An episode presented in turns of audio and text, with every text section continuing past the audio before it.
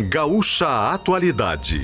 As notícias importantes da manhã. Parceria Car House, Farmácia São João, CDL Porto Alegre, Stock Center, Banrisul, Biscoitos Zezé e SESI Senai.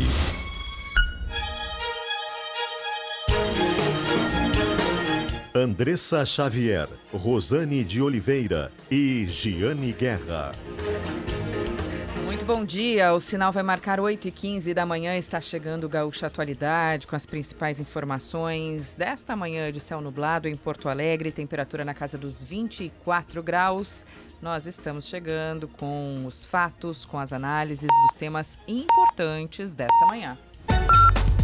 E nós vamos conversar em seguida com a defesa de Mauro Cid, homem próximo do então presidente Jair Bolsonaro, que assinou o acordo de delação premiada. O que ainda está por vir dos detalhes do que ele contou à Polícia Federal, nós vamos falar em seguida com a defesa.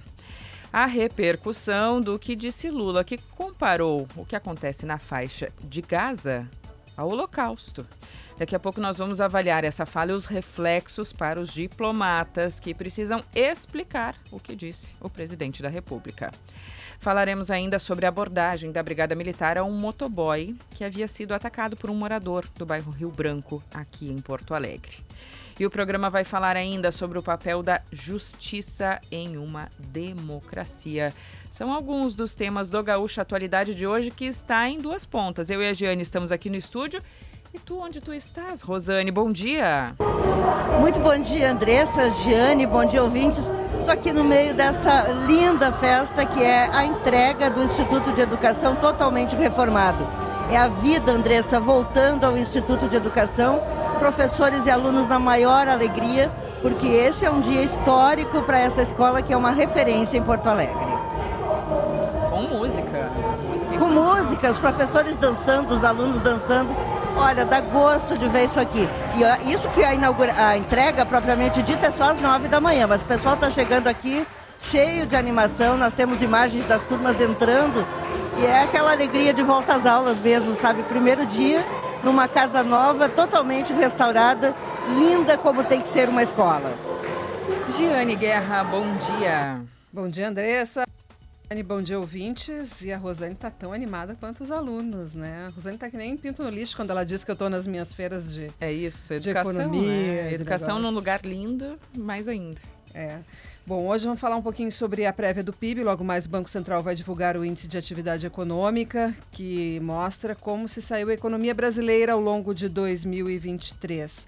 Também vamos falar um pouquinho sobre a trajetória, as curiosidades do empresário, do líder varejista Abílio Diniz, que morreu neste final de semana aos 87 anos e tem uma história de vida longa e cheia de acontecimentos, marcantes inclusive para a economia brasileira. Gaúcha Atualidade, são 8 horas e 17 minutos. Corolla e Corolla Cross híbridos com bônus de 10 mil reais. É só na Car House. Nas farmácias São João, você encontra tudo para o seu verão. CDL Porto Alegre, conexões que transformam negócios. Stock Center, preço baixo, com um toque a mais. Não pare no pedágio. Com a Tag Banrisul, sua única parada é curtir o verão. Folhado doce, mignon ou pão de mel, o gosto de biscoito caseiro é tradição Biscoitos Zezé Carinho, que vem de família há 55 anos. E vacinação em company contra a gripe para os seus trabalhadores é com o SESI. Vamos às ruas, vamos ao trânsito, às informações contigo, Leandro Rodrigues. Boa semana, bom dia. Bom dia, Andressa. Bom dia a todos. Boa semana para todo mundo, especialmente começo de ano letivo para muita gente. Eu estou agora aqui, Andressa, numa Avenida Nilo Peçanha, bem diferente daquela em imagens para quem nos acompanha em GZH no YouTube. Trânsito fluindo bem nos dois sentidos, não tem lentidão em direção ao centro ou mesmo em direção ao bairro. Agora, antes das sete da manhã, é isso que os nossos ouvintes conferem. Uma confusão, meu Deus do céu. Sinalizadores, dezenas de sinalizadores que foram ligados e aí tapou toda a avenida. E a Brigada Militar fazendo um cordão aqui digno de operação de bloqueio daquelas, daqueles atos até mais violentos. Mas não, não era nenhuma coisa teoricamente violenta. Era uma manifestação de alunos da recepção do terceirão que fizeram uma aglomeração com tudo que tinha direito e que, segundo a Brigada Militar, foi é, acabou obrigando uma intervenção, quando a gente passou aqui, ficamos nos perguntando, eu e o nosso motorista, que ocorrência policial que tem aqui. É grave para esse número de policiais. Não, não era ocorrência policial. Era manifestação dos estudantes, que depois de muita intervenção, muita conversa do comandante do 11º Batalhão com a escola, finalmente entraram no Anchieta e, e, estão dentro agora nas dependências da escola e aí sim permitiu que a Brigada Militar fosse adiante e abandonasse aqui o local, assim como os agentes de trânsito da IPTC. Bom, agora está fluindo o Nilo Peçanha. Está fluindo também com alguma uh, lentidão a BR-116, a gente está monitorando de lá, tem obra na, na 116 em São Leopoldo em direção a Porto Alegre, que começa às 7h30, vai ter ali um estreitamento de uma faixa, vão liberar o acostamento, um ponto de atenção para o motorista que está fazendo esse deslocamento. Ainda em Porto Alegre tem ocorrências que a gente está acompanhando, uma ocorrência na Aparício Borges, perto lá da, da Teresópolis, tem a faixa da direita que está isolada, teve uma colisão entre carro e moto, tem uma outra colisão também envolvendo moto na Antônio de Carvalho, ali na entrada para Cefer 1, já tem movimentação ali de socorro também de agentes da EPTC. A volta do litoral tá boa, o motorista não está encontrando agora nenhuma retenção, apesar de ser um dia também de volta das estradas pela freeway de um final de semana que teve um bom movimento antes. Falando em estradas, aí eu digo que em 2024 conte com um apoio de confiança, conte com o Banrisul, você, Corsan e a Egeia juntos por um grande verão.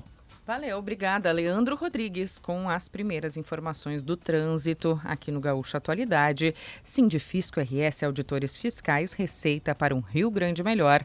Smart Tecnologia. Assista a websérie Conectando Saberes em GZH e saiba qual será o futuro do sistema de ensino nas escolas e os destaques de abertura do Gaúcho Atualidade. São 8 horas e 21 minutos. Antes de falarmos de Instituto de Educação, antes de falarmos de outros temas do programa, eu quero trazer aqui é, um dos temas internacionais, porque foi uma fala do presidente Lula a respeito da guerra lá entre o grupo terrorista Hamas e Israel. Vamos ouvir exatamente o que ele disse no fim de semana. Sabe o que está acontecendo na faixa de Gaza com o povo palestino? Não existe nenhum outro momento histórico. Aliás, existiu quando Hitler resolveu matar os judeus. Então não é possível que a gente possa colocar um tema tão pequeno.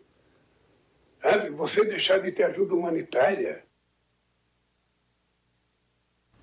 Tá aí o que disse, um trechinho da fala, mas quando ele falou que estava querendo falar desde o início, desde que chegou a visita internacional que estava fazendo, Rosane, eu quero a tua análise, é, e, e já trago um pouco da minha aqui também, da bobagem que disse, da bobagem da comparação feita por Luiz Inácio Lula da Silva quando fala em Hitler, quando fala em Holocausto e compara com o que está acontecendo na faixa de Gaza.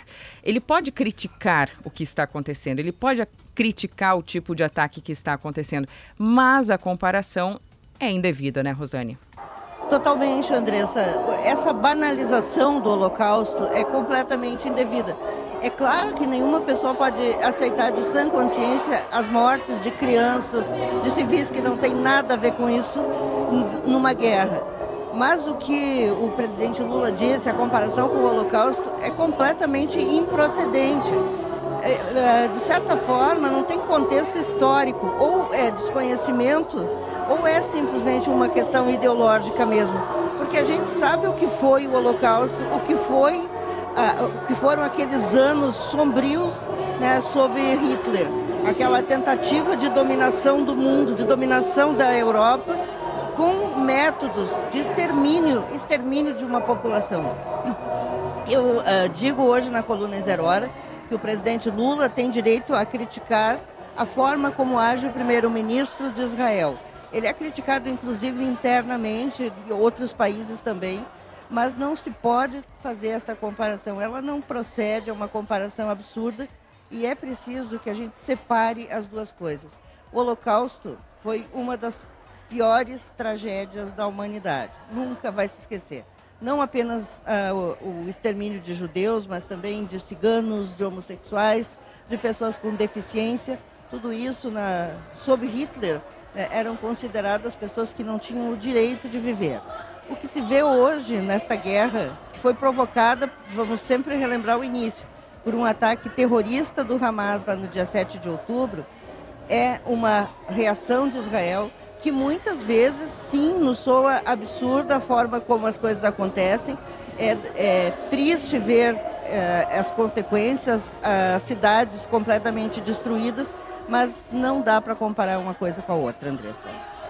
Estou aguardando a, a, manifestação do Itamaraty, né? que não é a primeira nem a segunda vez que Lula faz alguma declaração assim totalmente absurda, seja neste assunto, seja na economia, e depois as suas equipes precisam ir atrás para minimizar o prejuízo provocado.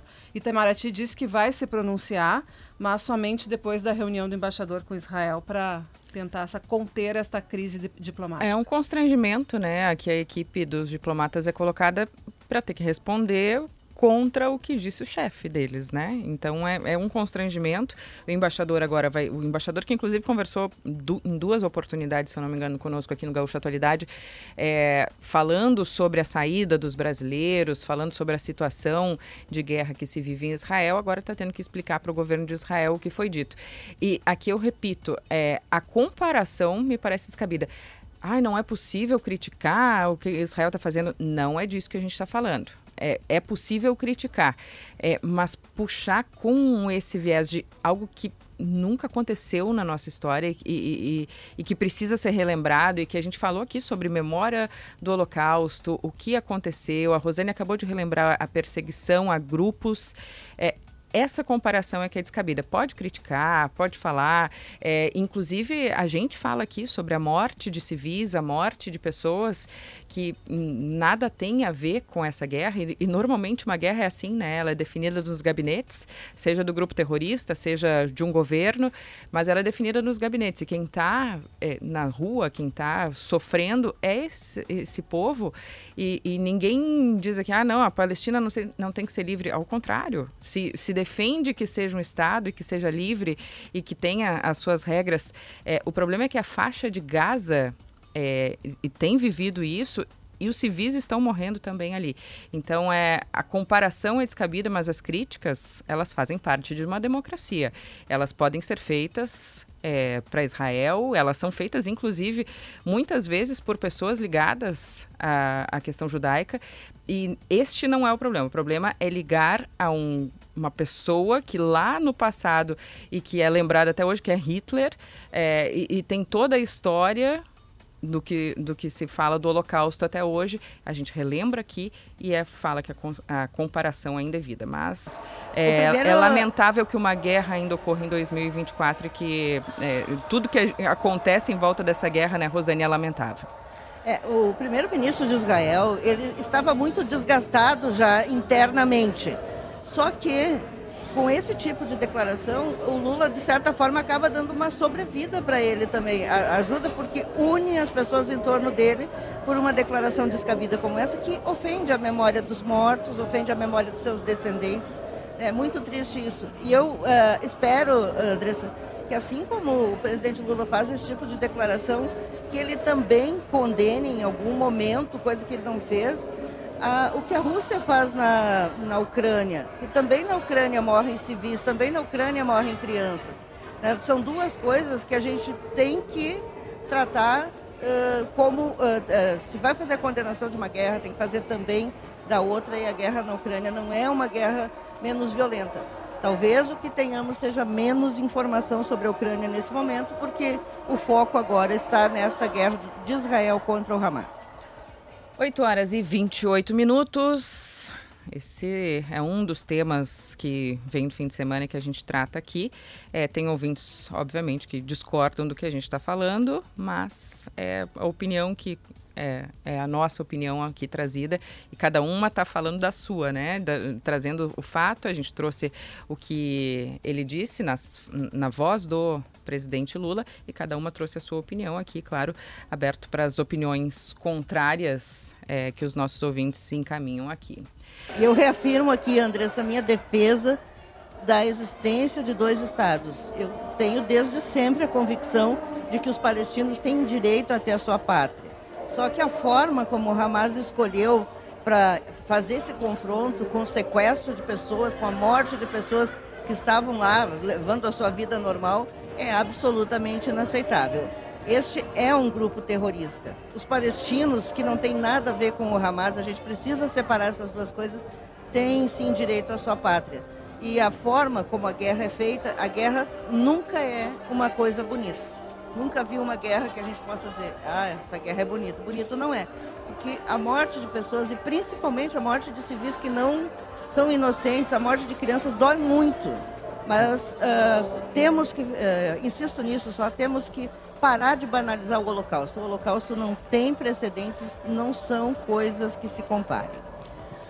O sinal vai marcar 8 e meia da manhã, Gaúcha Atualidade, com Car House, Farmácia São João, CDL Porto Alegre, Stock Center, Banrisul, Biscoitos Zezé e SESI. Tá aí o sinal. Nós vamos a um rápido intervalo, voltamos em seguida. Tem muito tema importante nessa manhã aqui no Gaúcha Atualidade, manhã de 24 graus em Porto Alegre, 25 já aqui na esquina da Ipiranga com a Érico Veríssimo, 21 graus em Caxias, 23 em Santa Maria, Pelotas tem 25 graus, Passo Fundo com 22, Rio Grande com 25. Nós já voltamos.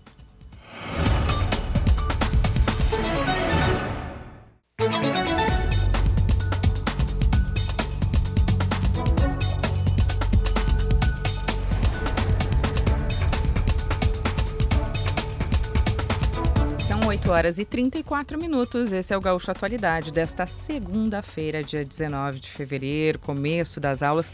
Um bom ano letivo às nossas crianças, adolescentes, aos pais, professores, funcionários das escolas. Daqui a pouquinho a Rosane vai falar mais do Instituto de Educação Flores da Cunha. Um baita prédio aqui em Porto Alegre, revitalizado. E a Rosane está apresentando hoje o programa de lá. Em uma palavra, como ficou o Instituto Rosane? Uma palavra só, escolhe. Excepcional. Boa. Boa palavra. Daqui a pouquinho a Rosane conta mais, descreve de lá o que está acontecendo nessa retomada das aulas com essa grande notícia, essa alegria para a comunidade escolar aqui em Porto Alegre também. 8h35, o Gaúcha Atualidade, sempre no ar com Car House. Corolla e Corolla Cross híbridos com bônus de 10 mil reais. É só na Car House. Nas farmácias São João você encontra tudo para o seu verão. CDL Porto Alegre, conexões que transformam negócios. Stock Center, preço baixo com um toque a mais. Não pare no pedágio. Com a Tag Banrisul, sua única parada é curtir o verão. Folhado doce, mignon ou pão de mel. O gosto de biscoito caseiro é tradição Biscoitos Zezé Carinho que vem de família há 55 anos. E vacinação em company contra a gripe para os seus trabalhadores é com o SESI. Quero convidar os nossos ouvintes a nos assistirem também em imagens o Gaúcho Atualidade nessa manhã em GZH, lá na capa do site ou então no YouTube, direto GZH, você acompanha ao vivo o Gaúcho Atualidade. E eu chamo para conversa o nosso próximo entrevistado, advogado do Tenente Coronel Mauro Cid, César Bittencourt. Bom dia.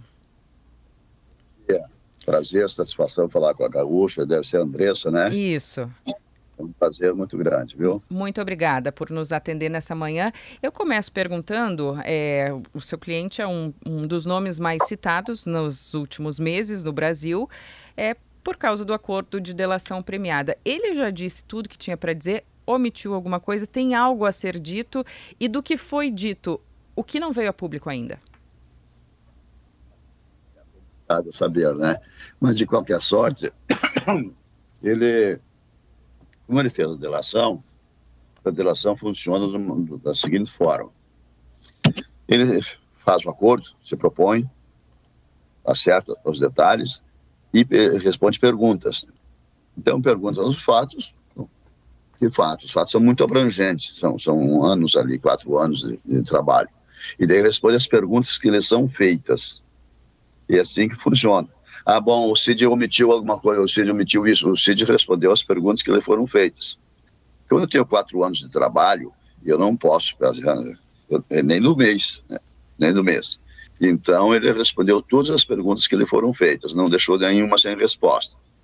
Pode alguma pergunta, então, não foi feita, provavelmente. Faltou perguntar alguma coisa que ele ainda tem algo a responder. Exatamente. O que perguntar, responde. Não, não, não passa além disso. Eu sou advogado dele, acompanho ele, né? faz isso aí, fez o acordo. Sim. Então, as autoridades, no caso a Polícia Federal, que, que fez o acordo, faz as perguntas. Fazem mais uma vez, aliás, ficamos dois dias, o dia inteiro, respondendo perguntas, né? E, mas, eh, além disso, fica à disposição da autoridade. Pode ser que ele tenha alguma coisa para complementar, que vem depois. Por exemplo, eu vi esses dias, eu já até estava no Rio, uma audiência ao vivo que foi transmitida. Eu não tinha a menor ideia daquilo, nunca tinha visto, né? E ali, ele também pode ter lembrado de algumas coisas, né? Então, é assim que funciona. Se ele vai ser chamado de novo, não sei. É possível. Aliás, depois daquela publicação daquela audiência, é provável que seja chamado novamente para as perguntas que ele fizer. Então, não, não, o delator, no caso, ele, é, responde o que ele pergunta. Né? Eu não tenho como lembrar de quatro anos das atividades, né? Sim, é assim em, em, relação ao que ele já respondeu, tem algo que ainda não veio a público e que lhe chama a atenção de que toda essa investigação? Então? Pode ser perguntado. Pode ser perguntado, pode ser repetido as perguntas, inclusive. Oh, você respondeu assim, mas eu acho que talvez fosse assado, tem mais alguma coisa para acrescentar. Então, respondendo as perguntas, ele fará os esclarecimentos. É dessa forma que, que as coisas acontecem. E o que, que deveria assim, ser perguntado? Tenho... Ah, bom, isso é a autoridade policial que deve saber, né? Agora, com o desenvolvimento dos fatos posteriores, com a divulgação daquela audiência fatídica, né, que aliás foi uma coisa extraordinária para o Brasil, se desnudou, assim como houve o comportamento, né? como foi, como aconteceu. Então, acho que foi muito esclarecedor, foi muito importante para todos os brasileiros. E o CID está à disposição, evidentemente, para responder as perguntas que a autoridade achar conveniente, né? E ele vai responder com a maior sinceridade possível, porque para ele interessa. Ele já fez o acordo, já fez o compromisso. Então, a vontade do CID é colaborar com a autoridade policial naquilo que ele souber e puder esclarecer. Doutor é assim César, que nós estamos à disposição. É, doutor César, uma pergunta que mais tem sido feita é: esse, essa imagem dessa reunião que o senhor disse que foi extraordinária e que desnudou o que acontecia no governo, foi encontrada num computador do CID na casa dele. Ele, quando fez a delação premiada, ele não entregou todos os computadores, não aprenderam. Não. Como é que esse, essa imagem foi encontrada uh, só agora na, no computador dele? Eu queria entender melhor essa dinâmica. Olha, esse detalhe eu desconheço, mas veja o seguinte: eu não acredito que o computador do Cid tenha ser encontrado na casa dele agora. Eu acho que o computador do Cid foi encontrado lá quando eles fizeram a limpa. Eles vasculharam e tiraram tudo da casa, limparam a casa. E a polícia faz assim. E não tem nada para Aliás, o Cid nem estava em casa que a polícia esteve lá. Então ele não entregou nada, a polícia pegou. Pegou o que quis, o que pôde, o que viu, o que encontrou. Então, vocês não têm nada para esconder. Ele não respondeu o que tinha para falar, ele falou. Acho que falou até demais, falou tudo que sabia. Perguntou, respondeu.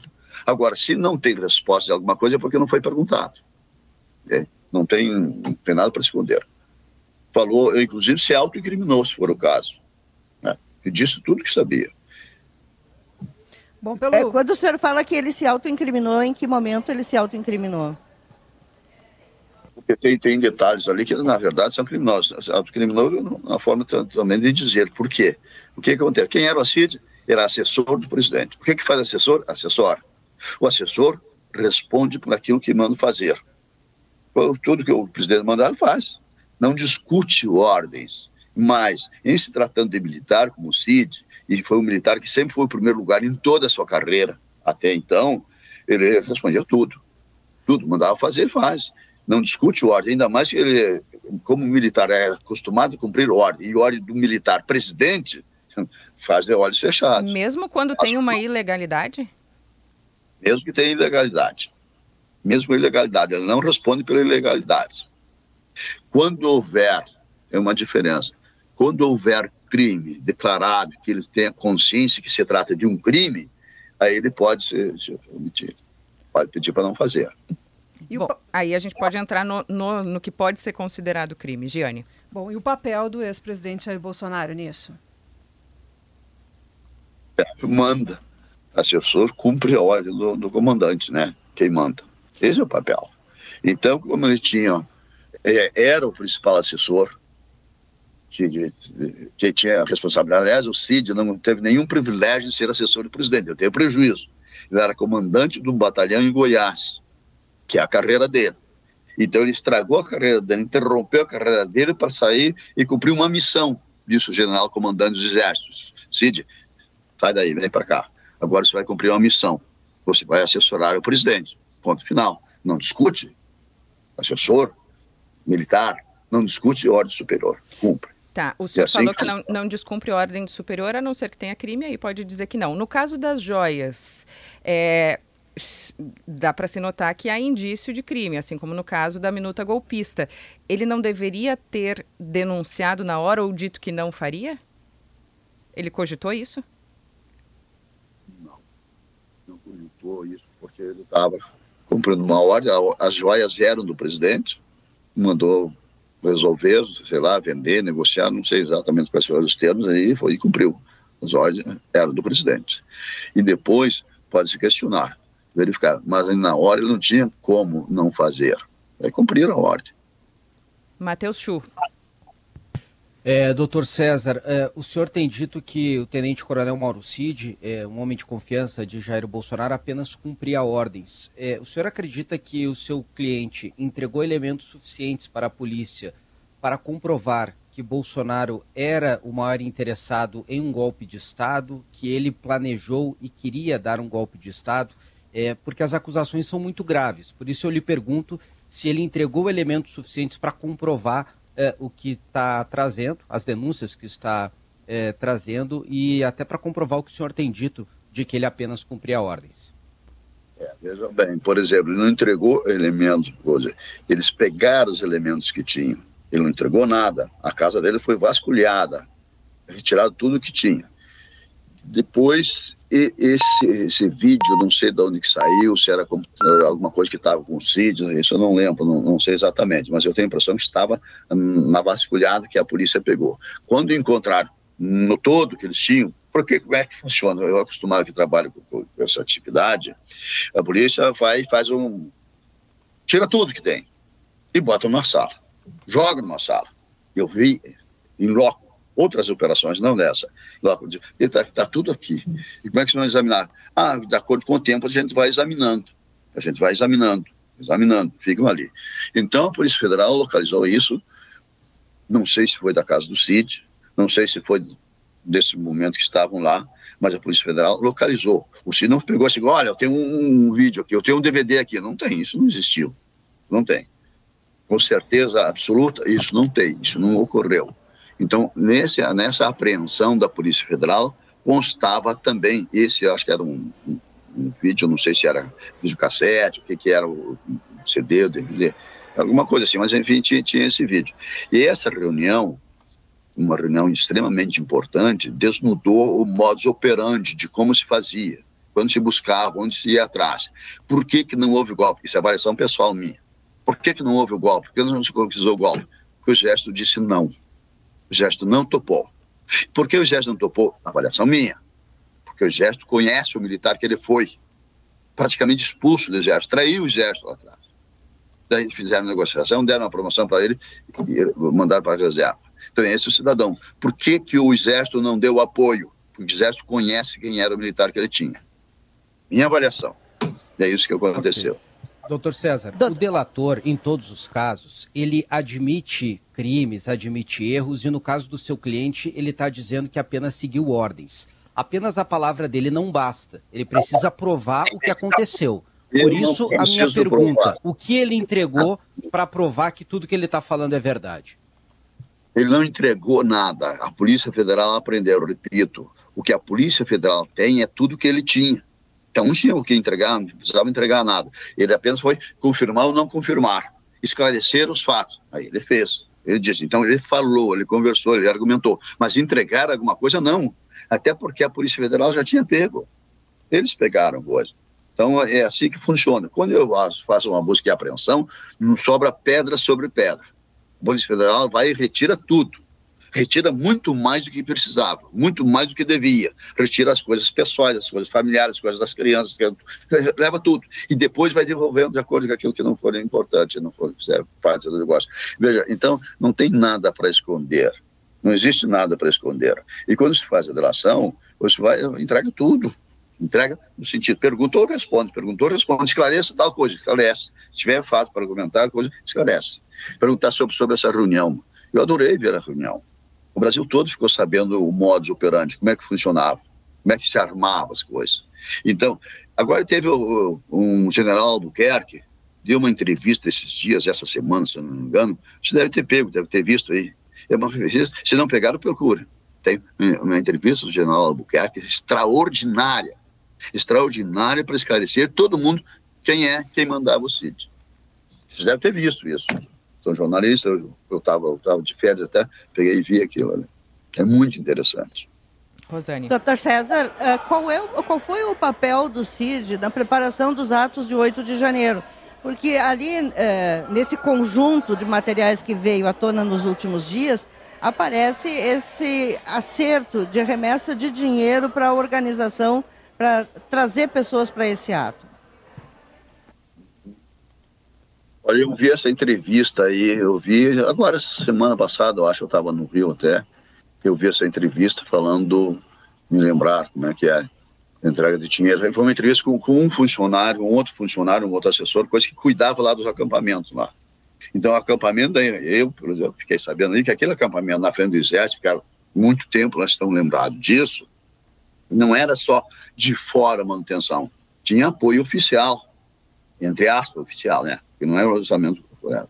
Então, desde coisa, o encarregado, um outro tenente-coronel, coronel, não sei o que que era, que estava lá, o chefe tenente-coronel, pediu assim, ó, lá estava faltando comida para o povo, tem que comprar alimentação, manutenção, coisa assim. Deus se perguntou, perguntou, 100 mil serve? E eu vi isso aí, como vocês ouviram. Então, esse é o contexto, foi nessa circunstância que eu vi.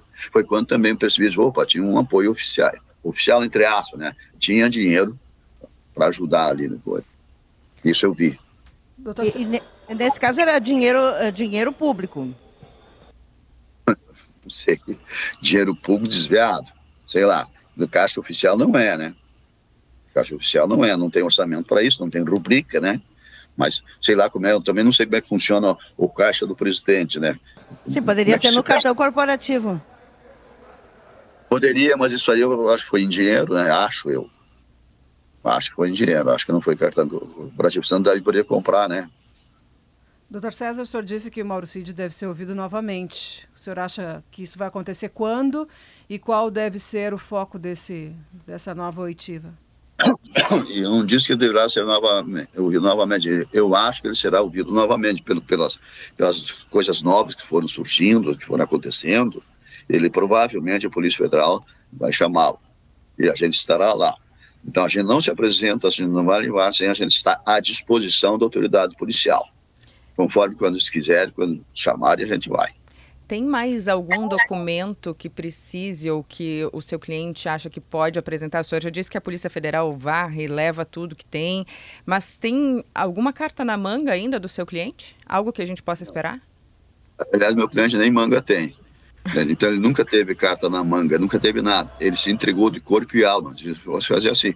A polícia foi e buscou tudo. Você não tem noção o que a polícia faz quando vai negócio. Ela destrói história, retira tudo. O que pode, o que não pode, o que é, que é pessoal, que é das crianças, tudo foi levado. Tudo, inclusive bola. E ele, bola, e ele teve algum contato com a família Bolsonaro? Ou a família Bolsonaro procurou Mauro Cid depois disso tudo? Não. não que eu saiba, não. Que eu saiba, não. Acho que não procurou, não. Acho que não há clima para procurar, né? Matheus Chu. Doutor César, é, o senhor até para embasar bem a defesa do seu cliente, imagino que busque todas as informações possíveis sobre o que ele vivenciou nos últimos quatro anos. O senhor sabia da existência desse vídeo que só foi divulgado agora? Eu insisto porque o senhor tem dito que é difícil lembrar de tudo durante o período de quatro anos, mas a gente lembra é, de questões marcantes. E, para ser claro. sincero, é difícil, é difícil admitir que o seu cliente não lembrasse de uma reunião tão relevante que foi gravada na íntegra no momento de conceder este depoimento. Mas insisto, Sim. o senhor, é, pessoalmente, nas reuniões que teve com ele, sabia da existência desse vídeo? Não. Veja o seguinte, a respeito da reunião, nunca, para mim, nunca ninguém soube que, que tal reunião tivesse existido e que ele tivesse perguntado. Eu nunca soube disso aí. Até porque eu não fiquei destrinchando de tudo que o Cid fazia. O negócio que é, é complicado a tua situação. Eu sou, tecnicamente, doutrinariamente, sou doutrinador contra a delação premiada. Acho que é um instituto imoral. Coisa. Então, mas é legal e está sendo utilizado. Então, se é um instituto importante, legal, reconhecido pelo Supremo Tribunal Federal e, fa e favorece o réu, vai usar. Então, daí eu sou advogado dele. Eu não posso prejudicar o cliente porque eu, eu doutrinariamente, sou um doutrinador que não concordo com esse instituto. Né? O senhor, usar, é o legal. senhor o orientou a não fazer a delação? A, a sua orientação não, era não, não fazer? Não, não orientei. Eu sou contra a delação tecnicamente, teoricamente, sou doutrinador. Tenho 32 livros publicados. Então está escrito lá, César Bittencourt é contra a delação premiada. Se eu perguntar a qualquer advogado criminalista, sabe disso, vai dizer. Todo mundo conhece meus livros e minha cabeça. Bom, agora quando vem assim, concretamente, aqui, concretamente, nesse caso eu não sou o doutrinador, eu sou advogado e procuro ser o melhor advogado para o meu cliente e favorecer as teses legais mais favoráveis para ele. Então, quando chegou, olha, a situação está preta, a polícia quer a delação. Está de acordo? Eu estou. Quais os benefícios? Todos. Vou verificar com o ministro Alexandre. Tá bom, então vamos fazer não tem problema. É assim que funciona. E eu não posso prejudicar o meu cliente, porque, eu, feliz ou infelizmente, eu sou um doutrinador que pensa diferente. Então, isso é técnico, isso é teórico, isso é doutrina para o mundo. Agora, concretamente, é de acordo com os interesses do meu cliente. Ali, eu sou advogado, não sou doutrinador. E o senhor o chamou para uma nova audiência para tentar entender o que o senhor não sabe ainda, porque o vídeo era não. muito importante e o senhor não, não sabia da existência dele, sendo o advogado do, do, do Tenente não, Coronel não sabia, não sabia, não chamei, só conversei com ele, que eu tinha visto o, o, o vídeo e achei maravilhoso o vídeo. Ah, maravilhoso, é maravilhoso porque, porque o Brasil inteiro ficou sabendo do que aconteceu e o modus operandi do presidente. Então, nesse sentido, é espetacular para todo mundo, especialmente para você, jornalista. Aliás, falando de você, jornalista, eu sou fã gaúcho. Moro há 15 anos em Brasília e meu, meu rádio está na gaúcha, das 7 da manhã até as 23, 24 horas da noite. O dia inteiro, conheço todos vocês. Tá bem. É, nós estamos e conversando. Todos. Obrigada. Nós estamos conversando com o advogado do Tenente Coronel Mauro Cid César Bittencourt a respeito é, das joias. Eu, eu, peço que o senhor detalhe um pouquinho mais o que o senhor sabe, o que Mauro Cid respondeu a respeito daquelas joias que foram trazidas é, de fora, que virou dinheiro, que foi parar na mão do presidente, do então presidente Jair Bolsonaro. Mauro Cid, o senhor já disse que é, cumpria ordens. Naquele momento ali, ele não viu que tinha alguma coisa errada com vender as joias e transformar em dinheiro e passar para o presidente? Devia ser hábito, né? Devia ser hábito. Sabe que todos os presidentes que viajam para o exterior recebem doações, benesses, recordações, mimos, dá o adjetivo que quiser, né? Eu sabia. Já está acostumado. É importante, tem valor, coisa separável, coisa manda vender. O senhor acredita então que isso aconteceu mais vezes, não só nesse caso das joias que veio a público? Ah, eu já não posso falar, porque daí é, é opinião pessoal, e eu não tenho opinião pessoal a respeito, não acredito, não sei. Rosane. Doutor César, eh, que benefícios o Mauro Cid terá na sua avaliação a partir de todos esses elementos que estão sobre a mesa, de tudo que ele entregou para a Polícia Federal e, enfim, do que foi negociado com o ministro Alexandre de Moraes? Eu não posso falar porque é segredo de justiça, né? Isso fica entre o Cid, a defesa e o ministro. E se eu falar, se o Cid falar a respeito disso aí, a gente pode perder o benefício. O Cid pode perder, pode inclusive, falar. uma promoção, né? Como militar. É, o senhor falou com ele sobre isso? Não falei com ele, com ele sobre isso especificamente. A gente fala toda hora sobre, sobre o assunto. E, e a promoção do, do, CID realmente causa, causa, pode causar algum prejuízo. Tem agora em abril, tem promoções. Tem promoções. E o CID é sempre foi, desde garoto, no exército, sempre foi o primeiro da turma, sempre o primeiro da turma, até, até agora, primeiro da turma. Né? Ele é gênio, foi nesse sentido. E o Cid está nessa lista aí, provavelmente será promovido. Como é que está o espírito dele, doutor César? O senhor tem conversado com ele? Ele se arrepende em algum momento de ter delatado o ex-presidente Bolsonaro e o seu entorno?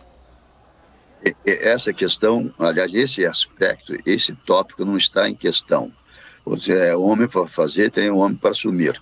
Decidiu delatar, falou como eu sou contra a delação, mas assim na circunstância. A proposta veio, é importante, a circunstância é grave, eu não gosto. Você quer delatar?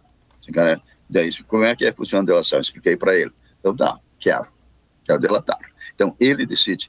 Eu, essas questões todas, eu não perguntei para ele pessoalmente, eu fiquei sabendo também no, durante o interrogatório policial. Junto com o delegado de polícia, fiquei sabendo também das coisas. O senhor disse há pouco, é, falando sobre a delação, é, o senhor disse assim: ah, não, a, a, situação ficou preta e tem que delatar. Em que momento ele decidiu isso? Ah, não, é, qual foi o, o, que o senhor usou? A situação ficou preta. Qual foi o fato que fez com que ele resolvesse delatar? Nós acompanhamos o CID desde o começo. Eu fui procurado pela família primeiro, eu estava preso, a família vim se reuniram, vieram atrás de mim. Coisa. Bom, daí depois que a gente definiu o acordo, estava, estava preso e agora vamos começar a ouvir o CID. Tá bom. Então, acompanhando, nós passamos horas eh, da Polícia Federal, um dia assim, tipo assim, das 9 às 22, 24 horas, hoje, amanhã, depois, depois, depois. Então foram vários dias depois, assim. Eu não me lembro de detalhe, todo detalhe. Nós, nós somos três advogados que, que acompanhavam eu, a doutora é minha mulher, o doutor Jair Alves Pereira, que é um advogado lá de Pelotas, aí de Pelotas, né? Assim, que faz parte do meu escritório, do meu time, né? Uhum. Então a gente se dividiu um pouco, porque era muito puxado, muito cansado, cansaço. Então eu não, não parei para fazer um balanço, fazer uma avaliação, coisa, deixa as coisas irem acontecendo, a gente vai vendo. Doutor Depois, César, no final, a gente vai... muito obrigada pela entrevista nessa manhã aqui na Rádio Gaúcha. Bom dia e bom trabalho para o senhor. Obrigado, bom trabalho para vocês, uma honra, um prazer, uma satisfação. Eu continuo ouvindo vocês das 7 da manhã às 24 horas da noite. Bom trabalho. Obrigado, obrigado. obrigada pela audiência tá também, né? Advogado do Tenente Coronel Mauro Cid, César Bittencourt, que diz que houve a Rádio Gaúcha o dia inteiro. Daqui a pouquinho nós seguimos nesse tema. Também o Matheus Chu fecha com as informações de Brasília. O sinal vai marcar 9 horas, nós já voltamos. 9 horas e 3 minutos, nós ouvimos há pouco o advogado de Mauro Cid, um dos personagens mais importantes dos últimos meses aqui no Brasil, delator, era assessor próximo, muito próximo do então presidente Jair Bolsonaro, quando, segundo ele, aconteceu tudo, o que desencadeou em uma operação da Polícia Federal no início desse mês de fevereiro e que também terá mais repercussão, mais reflexo nas próximas semanas, nos próximos meses a partir de todo esse material coletado na casa de Mauro Cid e nos depoimentos, que inclusive o advogado acredita que será chamado mais vezes. E esperamos, né, Matheus Chu, que a Polícia Federal faça as perguntas corretas, porque ele disse se houve alguma omissão, e, e relembrando para o nosso ouvinte, é, se falou há algumas semanas que imagina-se que Mauro Cid tenha omitido alguma coisa e a defesa já está dizendo, não, se ele não disse alguma coisa é porque não foi perguntado. Então que sejam feitas as perguntas é, necessárias é, para ele. Isso não faz sentido algum, né, nenhum, né, Não nenhum, faz sentido é uma tese algum, da defesa. É, é, o advogado está no direito dele de defender o cliente publicamente, mas no momento em que você faz acusações tão graves, na prática, Mauro Cid, que estava 24 horas ao lado de Jair Bolsonaro, está dizendo que ele planejou um golpe de Estado. Ele está uh, trazendo estas informações e a Polícia Federal coletou uh, documentos, supostas provas sobre isso. Mas se Mauro Cid quer convencer uh, a Polícia Federal de que está colaborando, de que está disposto a contar tudo que sabe, é evidente que ele vai citar os episódios importantes e vai entregar as provas que tem porque só a palavra dele não basta, é a palavra de um contra o outro, e aliás, até com pesos diferentes, porque estamos claro. falando da palavra de um ex-presidente da República eh, contra a palavra de um assessor. Então ele precisa entregar tudo que sabe, e é óbvio que vai contar também, mesmo que não seja questionado. Agora, uma coisa, Chu e a Andressa, que ele disse, e que é assim mesmo, nas operações da Polícia Federal, a pessoa não escolhe o que vai entregar. A Polícia Federal chega lá e ele não estava em casa quando fizeram a batida, leva tudo. Eu já vi operações aqui em Porto Alegre que levam o computador da esposa, o computador dos filhos. Aliás, eh, teve um caso lá com o ex-presidente Lula que levaram o computador, um tablet dos netos. Então isso é o normal. E a polícia vai analisando aquilo conforme ela. Imagina o que deve ter na nuvem do CID. Então ela vai analisando aos poucos e faz sentido que quando ela encontra, ela não, não diga, não sai dizendo imediatamente. Eu imagino que é, a descoberta dessa, dessa gravação dessa reunião já tem algum tempo na polícia. Eles vão amarrando as pontas E eu não me surpreenderia se o Cid já não tiver falado tudo isso, porque a gente sabe da missa um terço, né? É.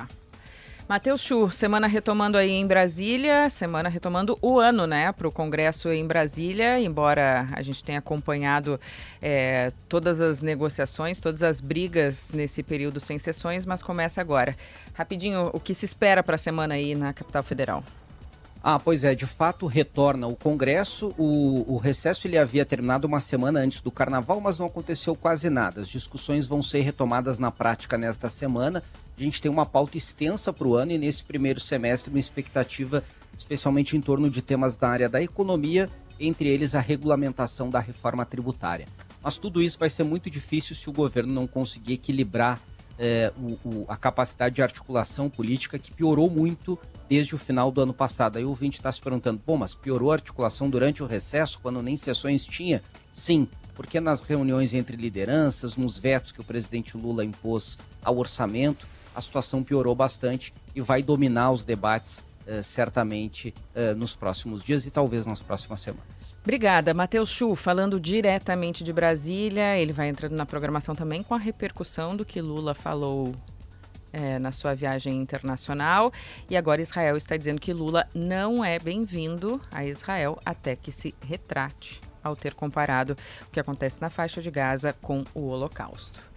9 horas e 7 minutos, direto de Brasília, Matheus Chu com as informações e OABRS em defesa da advocacia e da cidadania. Vamos para um rápido intervalo antes, de Anne, prévia do PIB. Crescimento, crescimento de 2,45% no índice de atividade econômica do Banco Central em 2023 sobre 2022. Um crescimento acima do que estava se projetando. Foi puxado muito pelo desempenho do setor de serviços no ano passado. A indústria, no entanto, ainda patina para conseguir engatar uma retomada. Varejo também teve crescimento de vendas. Em dezembro, crescimento desse indicador que é chamado de prévia do PIB de 0,82% sobre novembro. Nós já voltamos com mais Gaúcha Atualidade, Car House, Farmácia São João, CDL Porto Alegre, Stock Center, Banrisul, Biscoitos Zezé e SESI.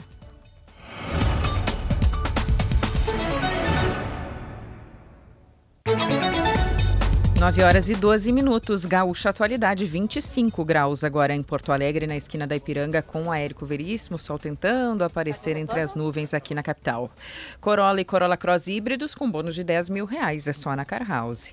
Nas farmácias São João você encontra tudo para o seu verão. CDL Porto Alegre, conexões que transformam negócios. Stock Center, preço baixo com um toque a mais. Não pare no pedágio. Com a Tag Banrisul, sua única parada é curtir o verão. Folhado doce, mignon ou pão de mel. O gosto de biscoito caseiro é tradição. Biscoito Zezé, carinho que vem de família há 55 anos. E vacinação em company contra a gripe para os seus trabalhadores é com o SESI. Nossos ouvintes podem nos acompanhar também na transmissão em imagens em GZH e vão ver a Rosane no Instituto de Educação Flores da Cunha, revitalizado, sendo entregue à comunidade aqui em Porto Alegre. Rosane. É, tá todo o governo aqui prontos para essa entrega. As secretárias uh, Isabel Mate, de Obras, e Raquel Teixeira, principalmente, que comandaram essa reforma numa alegria só, dançando as duas aqui de felizes. Mas eu puxei o governador Eduardo Leite porque a gente precisa falar com ele, né, Andressa?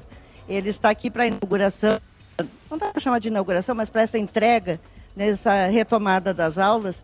E aqui na frente, a minha frente tem um cartaz que mostra que foram aplicados aqui 224 milhões nessa restauração. 23 milhões nessa aqui, na verdade. 23,4 milhões. Ah, aliás, 23. É, o repasse de 228 é outra coisa. É. E, governador, eu queria que o senhor falasse sobre a importância, o que significa esta restauração e o que o Instituto Estadual Flores da Cunha será para o futuro da educação no Rio Grande do Sul. Obrigado, Rosane. Obrigado aqui à Atualidade por dar destaque a essa entrega, porque essa entrega ela celebra também o início do ano letivo no estado do Rio Grande do Sul. Né? As nossas 2.300 escolas, mais de 700 mil alunos, uh, voltando às aulas hoje.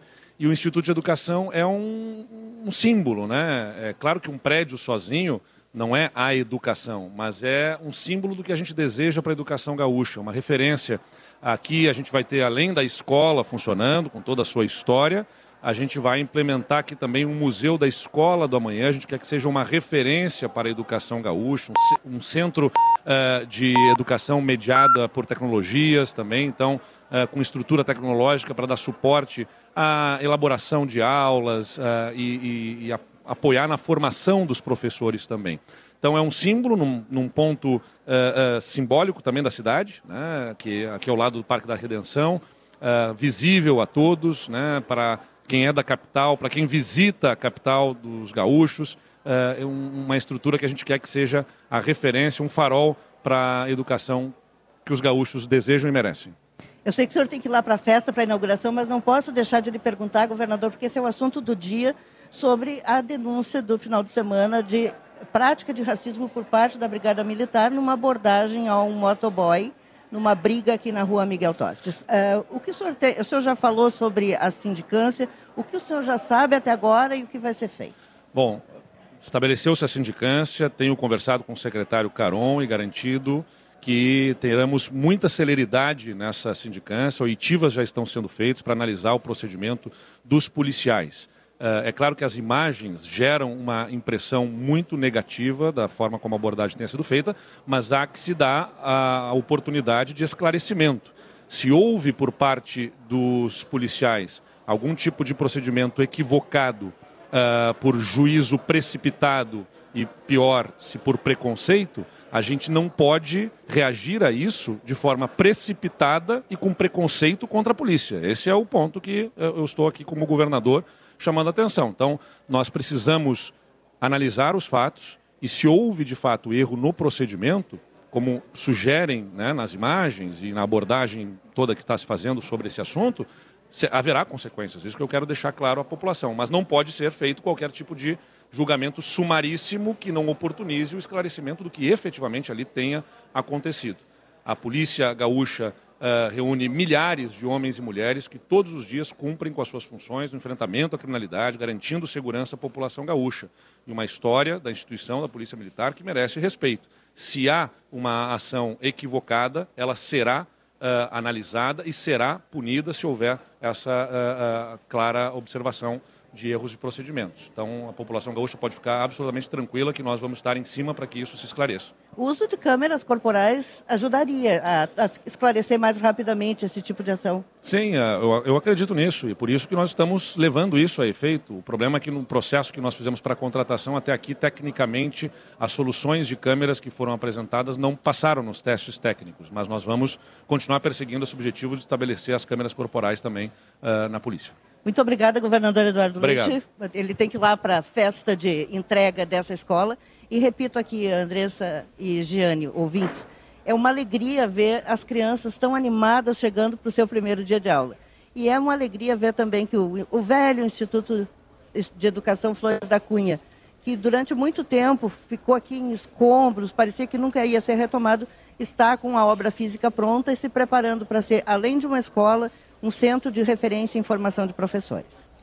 9 e 18, a gente cobra quando tem que cobrar, mas também fica feliz em entregas como essa, por isso a Rosane está lá, nos representando, representando o Gaúcho Atualidade nesse dia importante para a educação, simbolicamente importante para a educação aqui do Rio Grande do Sul.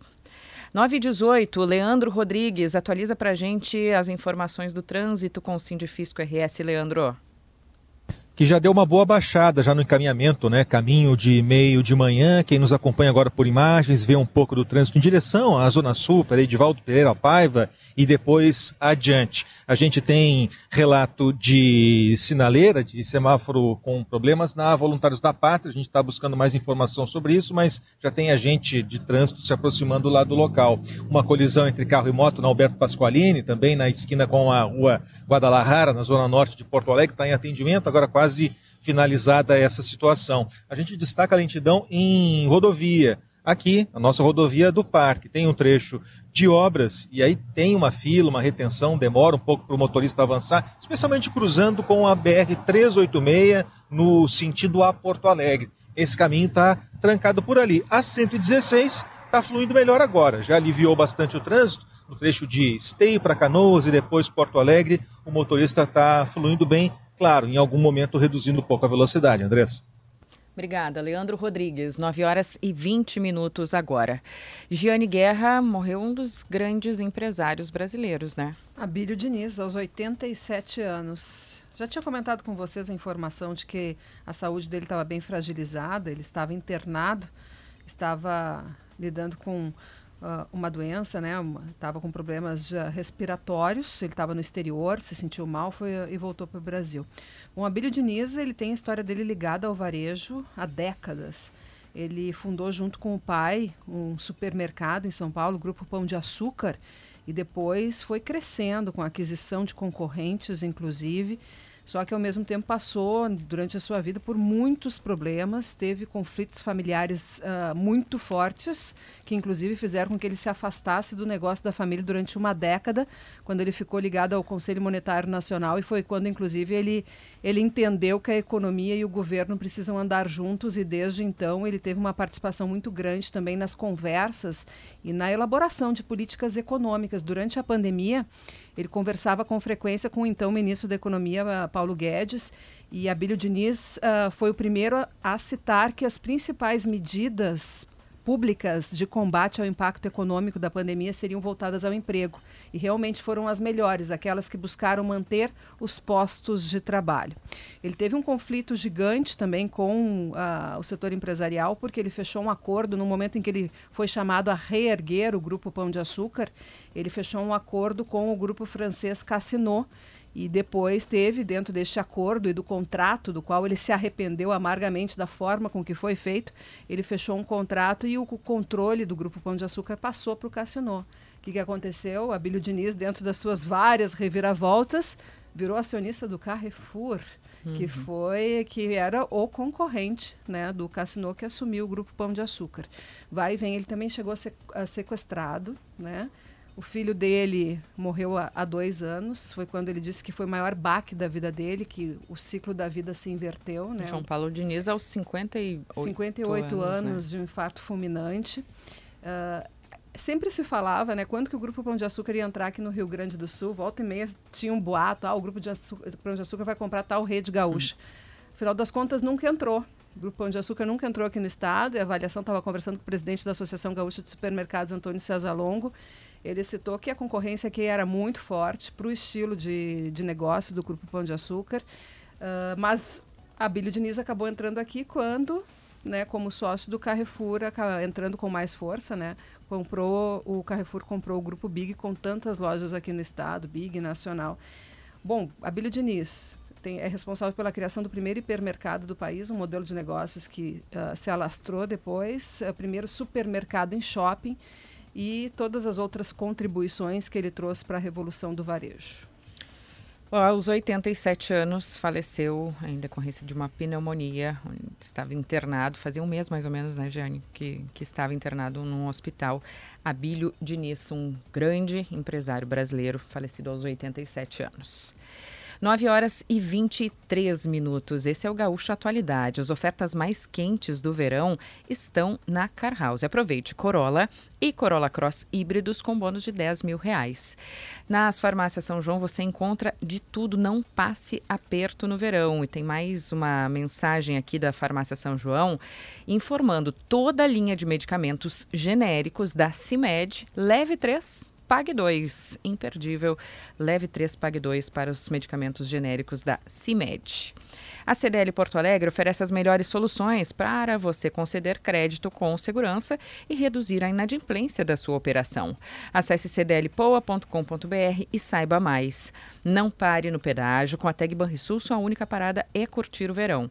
Peça agora pelo app Banrisul. Experimente os biscoitos folhado doce, salgado, pão de mel e mignon, biscoitos Zezé, carinho que vem de família. E vacina contra a dengue, contra a gripe, aliás, vacina contra a gripe. Tô com a dengue aqui na cabeça. Vacina contra a gripe é com o SESI. Cuida, protege e fortalece, garanta suas doses e imunize seus trabalhadores. Falando sobre medicamentos, uh, o reajuste dos medicamentos, o teto do, do, reajuste dos preços dos medicamentos neste ano deve ficar em torno de 4,5%. Uh, ah, vai ser o IPCA, a inflação oficial de fechamento de 12 meses acumulada até fevereiro, E aí, quando sair esse indicador do IBGE, a Câmara de Regulação do Mercado de Medicamentos vai oficializar esse aumento, que é a reposição da inflação, e deve continuar sendo usada só a reposição da inflação. No ano passado já foi isso, 5,6% foi o aumento. Estava conversando até com o André Menegaso, que é da, da rede de farmácia São João, e ele até posicionou, né? Colocou que isso, continuando assim, fica mais transparente e um critério muito mais objetivo. Agora são 9 horas e 25 minutos. O editorial que sai lá na Zero Hora e em GZH é a opinião da RBS. E a gente vai trazer esse tema aqui para o Gaúcho Atualidade hoje pela importância do que foi trazido no editorial de fim de semana, opinião da RBS no fim de semana, lá nas páginas do jornal. O título é o seguinte: A Justiça e a Hora da Verdade. Eu vou ler um trechinho curtinho aqui, tá, Rosane e Giane, para os nossos ouvintes entenderem do que estamos falando e qual é a opinião da RBS a respeito desse tema. A sobrevivência de uma democracia está em perigo quando existe a desconfiança prévia de parcela significativa da sociedade na justiça. O Brasil atravessa esse momento tormentoso. As instituições do sistema judicial do país têm à frente um desafio histórico. Devem estar à altura da ocasião para dissipar a névoa de descrença. A tarefa é demonstrar de forma categórica aos cidadãos que podem confiar na capacidade do Estado de fazer justiça com independência e sub subserviência apenas ao império da lei. Observação de limites e autocorreção. Está em jogo a solidez de um dos pilares do contrato social e, portanto, da própria República. Esse é só o início, eu convido os nossos ouvintes a acessarem lá em GZH, quem assina Zero Hora também voltar nas páginas do fim de semana para ler a íntegra do editorial, da opinião da RBS. Mas nós queremos tratar desse tema com um jurista. Já foi ministro, já foi presidente do Supremo Tribunal Federal, do Tribunal Superior Eleitoral, já foi ministro da Justiça e da Defesa do Brasil. Ministro Nelson Jobim, bem-vindo à Rádio Gaúcha, bom dia. Bom dia, tudo bem? Tudo bem. A gente falando aqui um, e, e, lendo um pouquinho desse editorial da RBS sobre a importância de uma justiça forte, e eu lhe pergunto: hoje a justiça é desacreditada muitas vezes, o senhor acredita na instituição desacreditada ou em alguns ministros? E qual a sua avaliação hoje? A justiça é, pede para ser desacreditada ou é um, um, um, problema criado por outros? Veja bem, o problema do desacreditar ou não, tem que lembrar que, os, que a justiça é um poder contra-majoritário.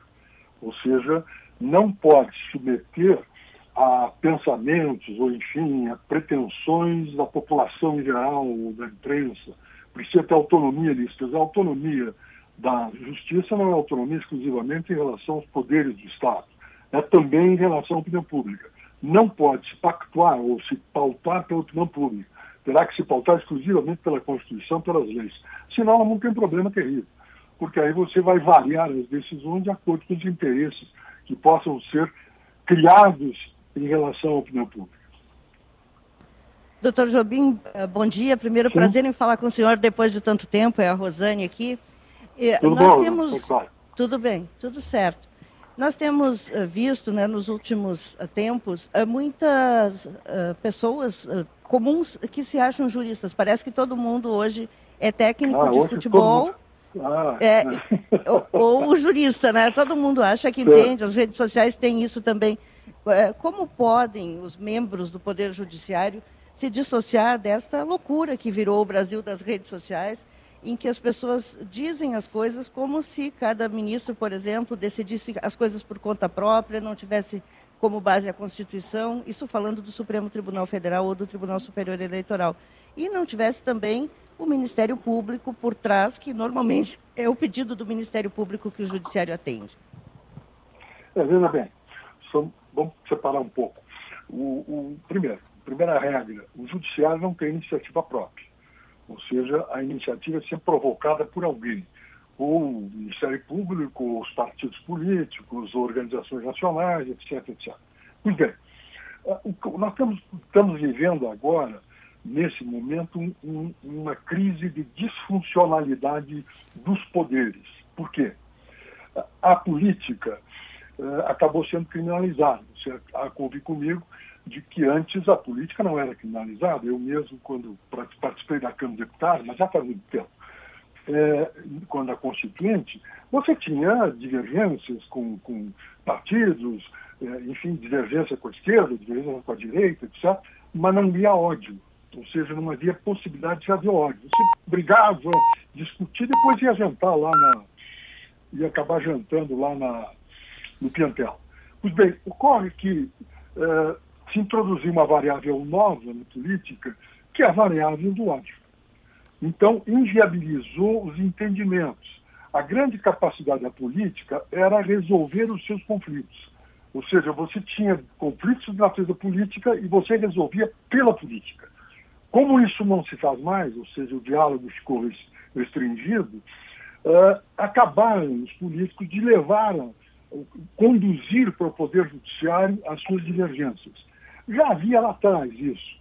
Havia lá atrás pequena, quando você perdia uma demanda, ou melhor, uma pretensão legal, entrava-se no judiciário para mandar de segurança, etc. Mas não era grande como agora. Então agora você tem uma incapacidade da política resolver as suas, as suas divergências, porque ela perdeu a autoridade. E aí vai para o Poder Judiciário. E o Poder Judiciário, no início, nós tínhamos uma posição de ignorar esses pedidos. Dizíamos que era matéria interna corpus. Mas isso foi se repetindo, foi se repetindo, foi se repetindo, e agora o Supremo muda de orientação e começa a tomar decisões de natureza política. Mas vejam, quando se fala de natureza política, significa jurídico-política, não político-jurídica. Então, uh, hoje, o que nós precisamos deixar claro é que o que temos que ter por parte do Supremo é uma capacidade de informação, de dar informação sobre o que se passa. Vou te dar um exemplo. Nesse caso recente aí, que eu não conheço ah, o conteúdo, do caso em que o ministro Dias Toffoli suspendeu o pagamento das multas, ah, porque haviam discussões dentro do processo sobre a legitimidade da leniência que deu origem às multas, toda a notícia era de que ele havia liberado a JBS de pagar as multas. Não é verdade. Suspendeu porque estava em dúvida a questão eh, relativa à, à, digamos, à correção da leniência. Tudo isso decorre daquela, daquela, daquela, daquela eh, notícia de jornal, lembra-se daquela história do, do Vaza Jato, em que você Sim. viu claramente que havia um conluio entre o ministro, entre o juiz Mouro e os membros do Ministério Público. Então isso se complica. Agora, tá, eu não conheço os, os detalhes do, da discussão, mas é por aí. Bom, para o setor econômico pesa muito se usa muita expressão insegurança jurídica ou insegurança uhum. ou uma, um conflito institucional em determinado país, no caso nós estamos falando uhum. do Brasil, para fazer um investimento, né, para projetar o futuro ah, de um determinado negócio. E é, a uhum. insegurança, insegurança jurídica tem sido apontada recentemente por investidores internacionais, né, e esse conflito institucional no país. Como amenizar ah, isso para gerar um ambiente de negócios mais adequado? Bom, veja bem, o, nós temos dois problemas. Um problema é, hoje, você tem uma incapacidade de formações de maioria no Congresso. O Congresso Nacional, os partidos perderam a importância a partir da, digamos, crescimento do poder dos parlamentares individualmente. Esse crescimento começou principalmente em 2015 com a determinação que as emendas individuais do orçamento seriam obrigatórias.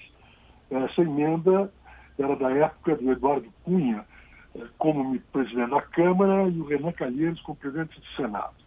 Pois bem, se empoderaram os, os deputados através desses detalhes. Depois surgiu o, o, o problema, digamos, as, as, os valores relativos ao fundo eleitoral a, progressivamente a participação dos deputados individualmente no orçamento uh, cresceu imensamente. Ou seja, você tem agora em torno de 56 bilhões mantido, derrubado o veto que o presidente Lula deu aquelas emendas de bancada. Bom, isso empoderou. E você tem dificuldade de formar maioria. Ao ter dificuldade de formar maioria, você recorre a uma certa eh, ambiguidade do texto legislativo. E a ambiguidade do texto legislativo, que viabiliza a aprovação, acaba transferindo ao Poder Judiciário um tipo de poder legislativo supletivo, porque ele vai, das opções possíveis que a ambiguidade legislativa te dá, ele vai escolher entre uma delas. E aqui começa a criar um problema. Porque aí você muda a composição, muda isso, muda aquilo, começam a mudar as posições. Os, os juízes deveriam, e o próprio Supremo deveria também, ter um, digamos, um compromisso com as decisões. Isso depende, claro, da presidência do Supremo e dos próprios membros entenderem de que não cabe a cada ministro dar a sua opinião pessoal. Não me interessa a opinião pessoal do ministro, me interessa o que está na lei e a possibilidade de uma interpretação que assegure isso que você está referindo, segurança jurídica. Você sabe que agora eu vou trabalhando em banco e vejo, vejo isso seguidamente. Ou seja, o problema que você tem de segurança em relação a problemas tributários, em relação a problemas. Vejam, por exemplo, problema trabalhista. Quando o Michel Temer, o governo Michel Temer, foi alterado a lei trabalhista, veja hoje a discussão que está havendo entre o Superior Tribunal do Trabalho e o, Tribunal, o Supremo Tribunal Federal. O Supremo decide uma matéria sobre a, o âmbito de competência do, da Justiça do Trabalho, a Justiça do Trabalho nega, dizendo não, que temos que fazer uma distinção, nós não estamos descumprindo a lei, a decisão do Supremo, estamos fazendo um distinguish. Sabe que essa palavra distingue é um salvo-conduto, né? Quando você diz assim, distinguish, é porque você não quer cumprir a norma estabelecida. Fazer distinção decorrente de fatos. Então nós estamos hoje num problema que tem que ser enfrentado não tem a dúvida que tem que ser tratado. Doutor Jobim, o senhor falou sobre a, a, diferença dos últimos anos é a existência do ódio. É, eu incluo aqui o endeusamento de duas figuras específicas aqui que tornam a polarização enorme no Brasil, Lula e Bolsonaro. E, aí, claro, é, e aí, quando as decisões são a respeito deles, se torna. O Brasil se torna uma grande arena com torcedores, para um lado e para o outro, uhum, e os uhum. juízes acabam vaiados, independente da decisão que tomarem. Tem vacina para isso? Tem remédio para isso? Para que a justiça é, mostre ou seja o mais transparente possível a respeito de cada uma dessas decisões é não ter a decisão individual do ministro e sim só de colegiado? Qual é a saída? É, não, não tem dúvida que você agora tem que ter uma certa cautela nisso tudo. Agora lembre-se bem de que a polarização leva à radicalização. E hoje a radicalização está se cimentando, se calcificando. E você sabe muito bem que conversar com radicalizados, calcificados, não adianta porque a decisão que ele tomou, a posição dele não é decorrendo da razão, é decorrendo da emoção. E hoje você vive muito com o problema de que a mente, ou seja, aquilo que nós chamamos de homo sapiens, passa a ser homo videns, ou seja, de, é homem que ouve. E exatamente hoje você tem o crescimento das, das, das, redes sociais, etc. E essa radicalização que nós conhecemos. Isso é um problema que tem que ser enfrentado, examinado. Mas não pode ser desconhecido e não só criticado. Porque não adianta você criticar isso, não vai resolver dessa forma. Você tem que encontrar mecanismos que conduzam a isso. Agora, mecanismos que estejam dentro do processo democrático, evidentemente. Agora, tu vê o seguinte, eh, essa radicalização, e eu entendo, agora é uma opinião pessoal de natureza política, eu entendo de que o governo eh, ou seja, a vitimização, está havendo uma grande esses mecanismos todos persecutórios e de, de discurso que estão sendo feitos em relação ao ex-presidente Bolsonaro acaba vitimizando-o. E a vitimização do presidente Bolsonaro leva a quê? Leva uma consolidação da sua posição política. Isso está acontecendo. Vamos esquecer, deixa passar, uh, não fala mais, mas sempre está se tocando de que o governo anterior fez isso, o governo anterior fez aquilo. Isso, digamos, aumenta a capacidade de polarização. E agora vamos ter eleição municipal. Embora as eleições municipais, você sabe que somente algumas capitais elas se nacionalizam. São Paulo é um caso. Agora, no interior do Estado, não. No interior você tem acordos que decorrem das idiosincrasias locais. Rosane, para fechar. Uh, ministro, sempre ministro Nelson Jobim, Uh, o senhor disse o judiciário não toma iniciativa, mas como o Supremo tomou uma iniciativa né, de abrir aquela investigação sobre fake news, e é um inquérito que não termina nunca, as pessoas tendem a achar assim, que, que o judiciário, eh, que nesse caso, né, o, o judiciário ele investiga, ele julga, ele condena, e nós ficamos, até porque ele se estende já por uhum. muito tempo, com essa percepção negativa da atuação do judiciário, que, como o senhor disse mesmo, normalmente é provocado e o que não se resolve na política hoje acaba descambando lá no judiciário. É, e depois, veja bem, aí, tu, aí você tocou num ponto importante, que é o que os ministros têm que ter consciência e examinar isso com cautela. Observe bem, é, o, esse, esse inquérito iniciou com o problema de fake news, ou melhor, de acusações aos ministros supremos. Lembra-se disso? Ou seja, Sim. foi o ministro Toff, que era o presidente, criou para, e no, no indicou desde logo Alexandre Moraes, para uh, conduzir esse inquérito. Uh, ele era para fake news.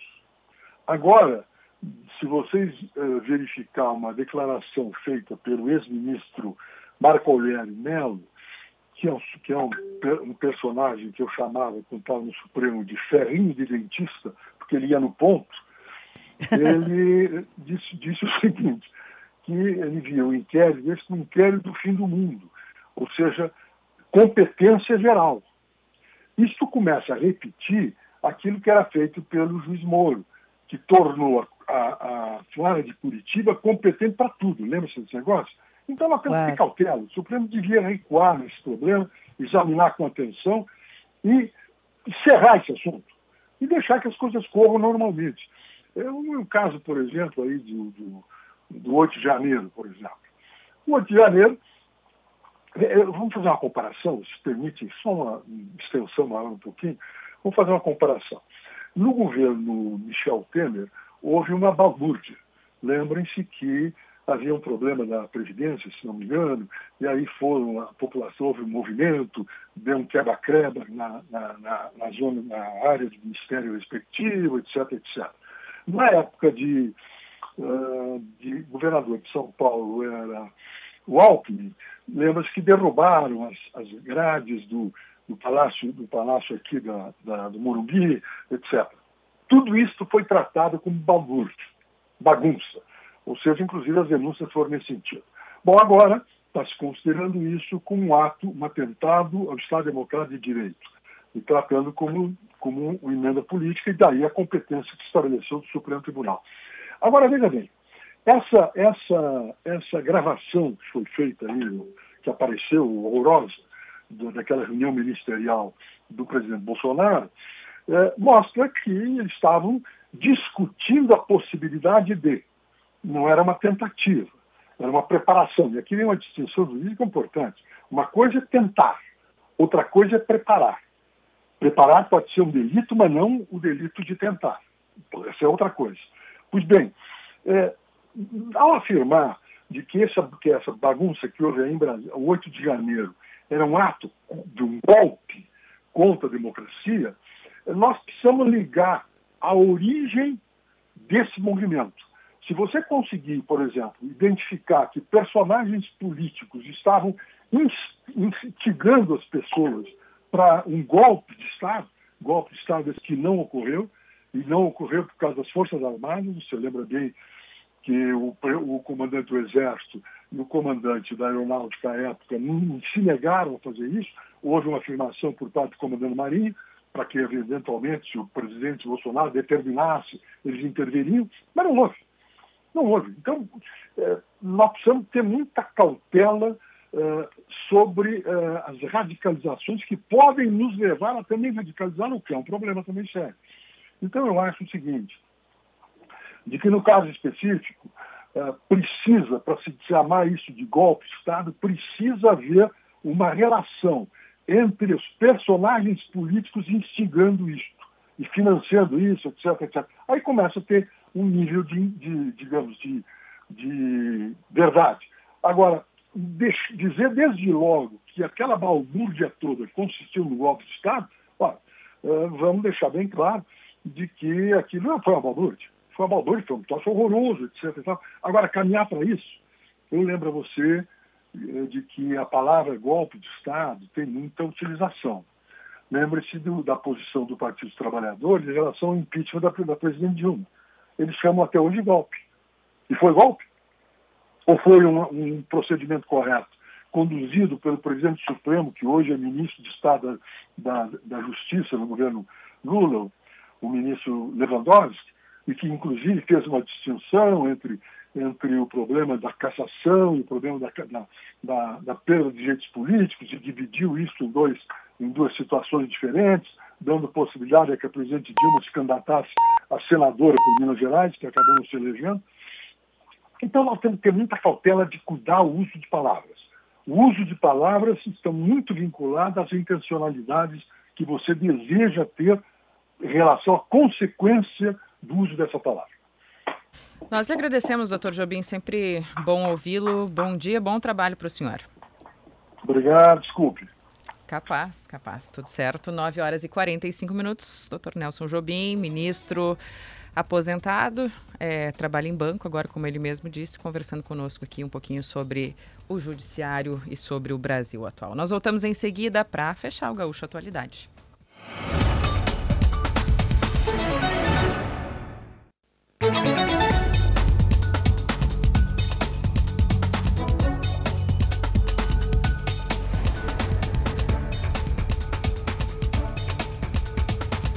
10 minutos para as 10 horas da manhã. Esse é o Gaúcho Atualidade. Ouvimos há pouco por 20 minutos, mais ou menos, o ex-ministro Nelson Jobim. Sempre um bom papo, sempre uma boa reflexão e a opinião dele também aqui no Gaúcho Atualidade.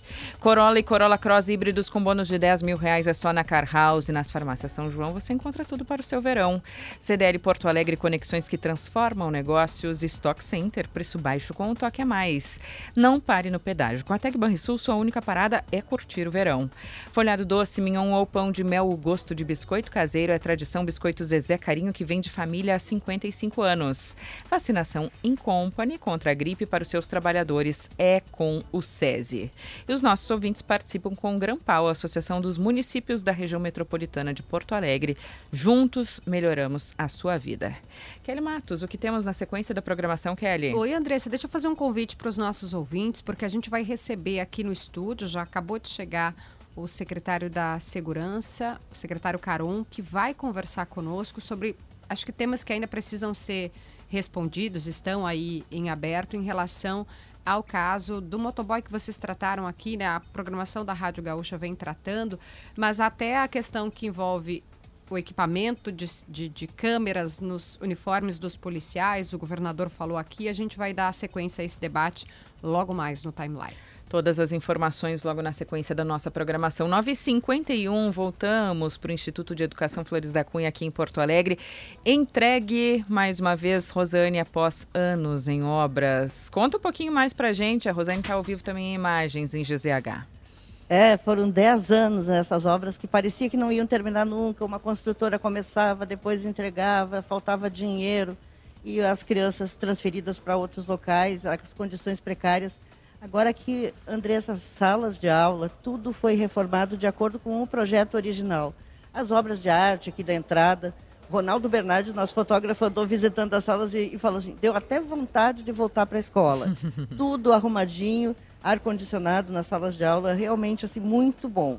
São um pouco mais de mil alunos agora. Antigamente, o, o Instituto de Educação tinha 2.500.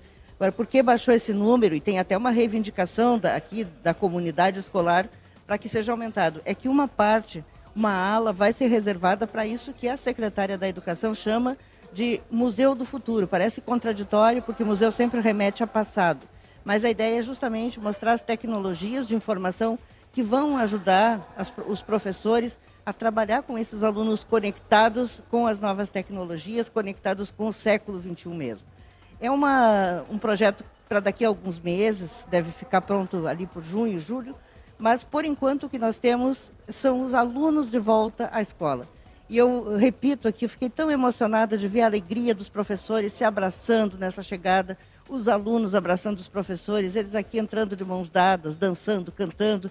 Vocês veem que a música parou aqui, né? Não, não tem música agora, porque tudo se transferiu lá para o pátio. A festa de entrega está ocorrendo lá no pátio e eu fiquei aqui na entrada, na recepção, assistindo a essa passagem dos alunos, dos professores e das autoridades. Praticamente todo o secretariado está aqui, mas a deputada Sofia Cavedon, que é uma deputada de oposição, também veio prestigiar esse momento ímpar na história do Instituto de Educação General Flores da Cunha. É um bom registro, né, Rosane? A educação acima das das ideologias e dos apoios, né? Briguem fora disso, mas que tenham um apoio para essa, é, para essa retomada do Instituto Flores da Cunha aqui em Porto Alegre.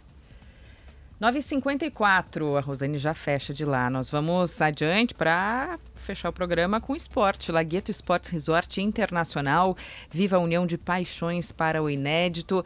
Tem jogo nessa noite, tem mais rodada de gauchão, mas a dupla Grenal está de olho no clássico do próximo fim de semana. Marcelo Debona, bom dia. Bom dia, Andressa. Boa semana para todo mundo. Pois é, vem aí um grande Grenal. Por quê? Porque tem muitos bons elementos. Primeiro que Grêmio e Inter disputam, ponto a ponto a liderança do campeonato. Ela é ocupada pelo Inter, que, entre aspas, jogaria ou jogará o Grenal por um empate para depois confirmar a primeira colocação, tendo ele Inter um jogo mais difícil na última rodada contra o Juventude em Caxias, em relação ao Grêmio que recebe na Arena o Guarani de Bagé. Sobre o Grenal, o Inter vai com Arangues, afirmadíssimo, como o cara que dá dinâmica para o meio-campo do Inter, com Bruno Henrique, titular incontestável, com Alan Patrick, Valência e Wanderson, o trio dos gols e das assistências. O Grêmio vai com o Pavon, mostrando que é o novo titular e que de fato é um brilho diferente para o time. E acredito que o Duqueiroz também vai ser titular na vaga do Cristaldo. Então saem Galdino e Cristaldo, entram Pavon e Duqueiroz. Nós temos muitos bons jogadores para projetar um grande Grenal mas eu vejo um cenário de inconfiabilidade no gol, Andressa, para Marquezin no Grêmio e para Anthony no Inter. E por isso o Inter vai tratar a semana com muita pressa para recuperar o Rocher. Aliás, acho que o Inter deveria tratar mais claramente a situação do Rocher, à medida em que ele jogou aquele Grenal, mostrou que não tinha condições, depois continuou jogando, não tinha como jogar, apareceu enfaixado, fissura na costela, goleiro não consegue jogar com um problema assim e ainda não atuou nessa temporada uma semana inteira para a gente projetar esse grande clássico. Grande vai ser também o Caju hoje, em meia festa da uva, a estreia do Argel no Caxias. Mas o Juventude é mais time, joga em casa, vive melhor momento e eu acho que deve vencer o clássico, o time do Roger Machado hoje no estádio Alfredo Jacone, Andressa. Com transmissão do futebol da Gaúcha. Isso. Valeu, Debona.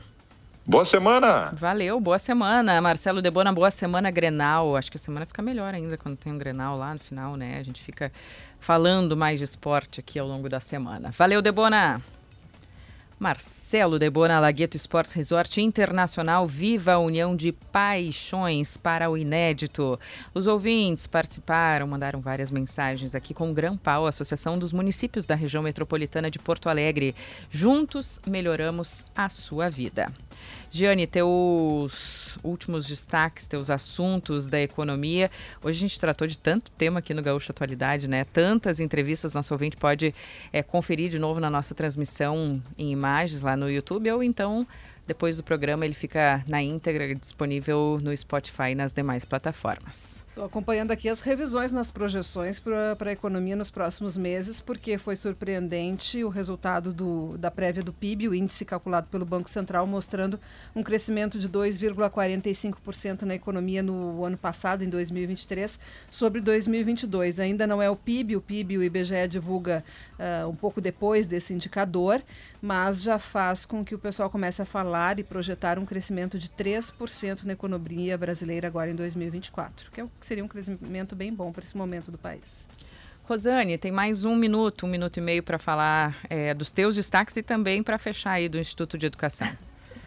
Ah, eu tinha tanta coisa para falar, quero falar da duplicação da 118, uma proposta que saiu é, de um grupo de deputados de utilizar emendas parlamentares. É uma iniciativa interessante, mas eu escrevo hoje até em, em GZH e zero hora, que não se faz só com boa vontade a duplicação de uma estrada, né? É fácil de se falar, mas difícil convencer todos os deputados, ou a maioria deles, a destinar emendas para essa obra. É assunto para a gente discutir no futuro. E daqui do Instituto de Educação, eu quero registrar na, no final desse programa a alegria de ter vindo aqui testemunhar este momento de volta dos alunos a uma das escolas mais tradicionais de Porto Alegre e que vai continuar sendo uma escola pela mobilização da comunidade e por esse investimento de 23 milhões que o governo fez aqui na reforma de um prédio que é como deveriam ser todas as escolas. Ah, se todas as escolas fossem assim, é com uma boa estrutura e, claro, com professores animados, todos prontos para começar esse ano letivo. Andressa Giane, um bom dia e uma boa semana a todos. Boa semana, Rosane. Já começa com boa notícia aí, então ótima semana para ti. Ótima semana para ti também, Giane. Até amanhã. Até amanhã, pessoal. Gaúcha Atualidade, com Corolla e Corolla Cross híbridos, bônus de 10 mil reais, é só na Car House. As farmácias São João informam toda a linha de medicamentos genéricos da CIMED, leve 3, pague 2. CDL Porto Alegre, conexões que transformam negócios. Stock Center, preço baixo com um toque a mais. Não pare no pedágio com a Tag Banrisul, sua única parada é curtir o verão. Folhado doce, mignon ou pão de mel, o gosto de biscoito caseiro é tradição. Biscoitos Zezé Carinho que vem de família há 55 anos. E vacinação em company contra a gripe para os seus trabalhadores é com o SESI. Te esperamos amanhã, às 8h10.